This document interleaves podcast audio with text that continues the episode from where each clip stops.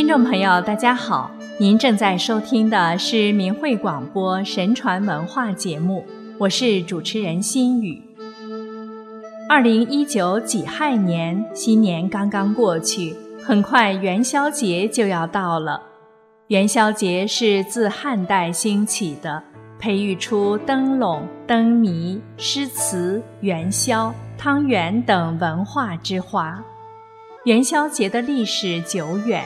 内涵丰富，今天就让我们从历史的典籍中去寻找盛唐文宋的元宵节盛况。唐朝的元宵节，春色如海的笙歌年华。唐朝以后，常常在正月十五打开居民区的门，点起灯笼。唐朝的居民区和商业区分开。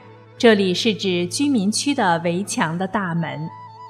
开元二十四年（公元七百三十六年），唐玄宗在勤政楼城墙外加了一道围墙，从此勤政楼前楼变成了观礼台，楼下的广场成为宫廷的歌舞场。每到正月十五，唐玄宗都到楼上赏灯看戏。皇亲贵族和朝中重臣设有专门的看楼，夜色将近时，就让宫女到楼前歌舞娱乐。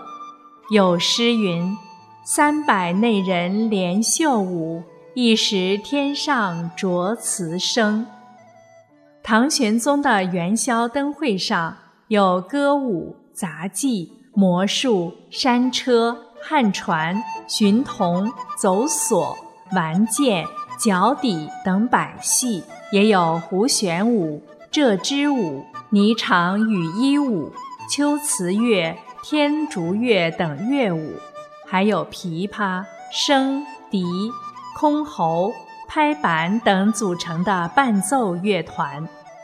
元宵节的灯笼也出落得千姿百态，长短鲜浓。富丽清雅，各有千秋。汉朝的黄色灯笼，到了唐朝，匠人毛顺打造出了壮丽的灯楼。京都的匠人毛顺给唐玄宗在上阳宫做成了二十座灯楼，每座一百五十尺。这个上阳宫就是梅妃写下《一壶珠》的上阳宫。上阳宫的灯楼建成后，史上有名的道士叶法善从圣真观来观赏。只见上阳宫金碧辉煌，二十座灯楼座座悬以珍珠明玉，灿烂灯火映照着莹润的珠玉，在微风的吹拂下音韵悠扬。叶法善称赞说：“这真是皇家气派。”宫中的灯笼不同凡响，然后淡淡的说：“凉州的灯笼虽然不比皇宫，但是也值得一看呢。”唐玄宗问道：“难道你看过凉州的灯笼吗？”要知道，这二人此时在长安，凉州在现在的甘肃武威。叶法善说：“我刚从那儿回来。”唐玄宗好奇地说。我也想去看，叶法善说：“这个容易。”于是让唐玄宗闭上眼睛。一会儿功夫，唐玄宗再睁开眼睛时，已经到了凉州街上。玄宗铁如意换酒，兴尽方归。此时宫中的歌舞尚未停歇。这元宵夜发生的事，在今天。大概不叫法术，而叫魔术了。唐玄宗尝了一次甜头，再不怀疑叶法善的本事。有一年，问叶法善说：“今年哪里最热闹？”叶法善说：“广陵最热闹。”玄宗说：“我也想去看。”一会儿功夫，殿前出现了一座彩虹桥。叶法善说。桥已成，玄宗带着杨贵妃、高力士和乐官登桥，一会儿就到了广陵。玄宗大为高兴，让乐官演奏一曲《霓裳羽衣曲》后回宫。几十天后，孝感官员上书说，正月十五有一对仙人来了，演奏了一曲《霓裳》后又走了。玄宗大喜。唐睿宗时，一个胡人请求在玄武楼外点燃千百盏灯供佛，都城里的人争着出城来观看。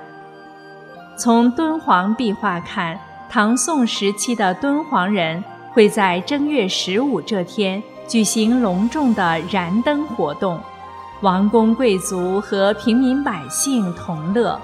一份一千多年前的河西节度使大王宝刹燃灯文显示，在公元九百六十四年至九百七十四年间的一个元宵节。时任敦煌地区最高长官的河西节度使大王曹元忠，在莫高窟主持了燃灯活动。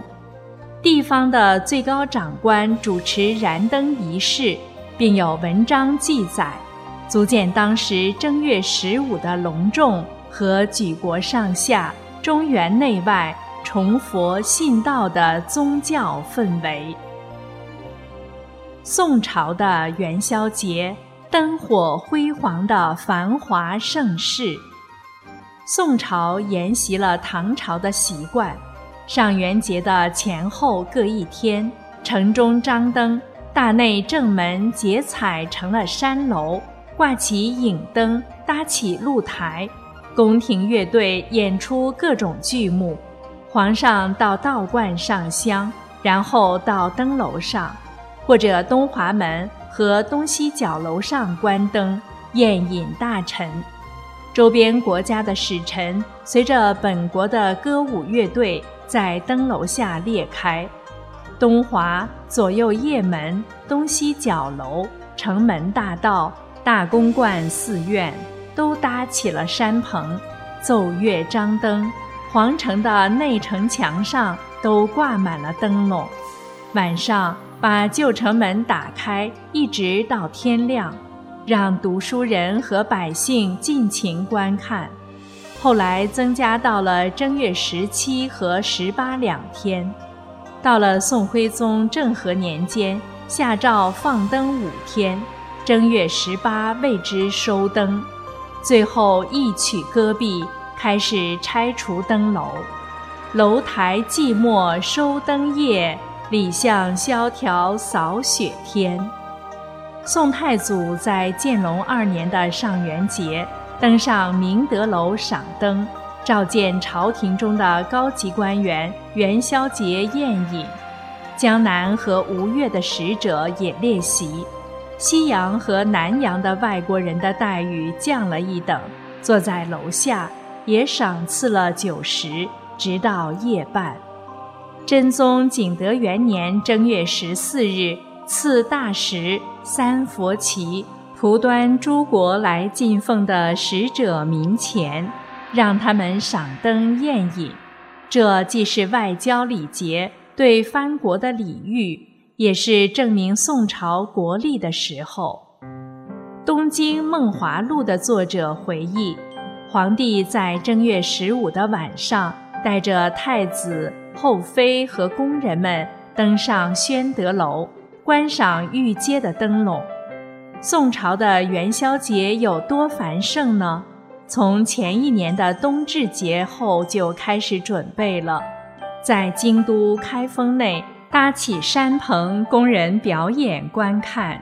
搭起的山棚正对着宣德楼，游人涌到御街上来看热闹。两廊下奇术异能，歌舞百戏，邻邻相切，乐声嘈杂十余里。据《东京梦华录》记载，杨贵妃入宫后，杨家子弟攀附杨妃裙带，飞黄腾达。每到上元夜，燃起千支巨烛斗富。到了宋朝，地方的官府在元宵节。可以悬起千盏灯笼，宋朝的经济实力可见一斑。宋氏南渡之后，对精美生活的追求并没有淡弱。三秋桂子、十里荷花的熏风，把生活滋养得更加宜人。北宋从前一年的冬至日之后开始准备元宵节，而南宋从前一年的重阳节赏过菊花灯之后，就开始准备来年元宵节的灯笼了。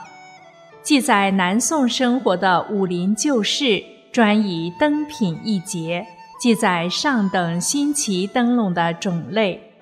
当时苏州和福州的灯笼为天下冠。新安的灯笼是后起之秀，有的灯笼用玳瑁装饰，五谷玻璃灯像一个玻璃球，珠子灯五色珠为网，下垂流苏，羊皮灯如皮影戏，罗卜灯尤其多。最新奇的是万眼罗，我们如今只能从文字的描绘上去想象当时的灯笼之精美新奇。卷灯上有绘画诗词，想念故土的人写上旧时京都逗乐的话，雅俗共赏，贵贱同乐。还有名动一时的藕丝灯，用最上等的织锦直接织出人物图案，有天人、鬼神、龙象、宫殿之属，穷极幻渺，奇特不可名。《武林旧事》中还记载了为了灯笼在皇上面前争风吃醋的逗乐事，有贵族府邸别出心裁，用细竹丝做灯笼加以彩饰，皇上见了喜欢，让做一百盏灯笼进贡。宫廷内的工人耻于自己不能做，琢磨着怎么样把灯笼做得更好，就用黄草布剪缕。点染上色彩，与细竹丝做的灯笼没什么两样。总共两天，已经做了一百盏，供给了皇宫，雪了尺。可见当时的工匠还是很有敬业精神的。此外，五色蜡纸、菩提叶均可做灯笼。谁说纸包不住火，灯笼就可以？元宵节从唐宋盛世到清朝，一直都是重要的节日。至今，西南的一些地区把过年叫做小年，而把元宵节称作大年。千年前的元宵节，节日氛围的浓厚，灯笼的精巧新奇，远非今日所能相比的呀。好了，各位听众朋友。又要跟您说再见了，心语感谢您的收听，也祝您元宵节快乐，咱们下次节目时间再相会。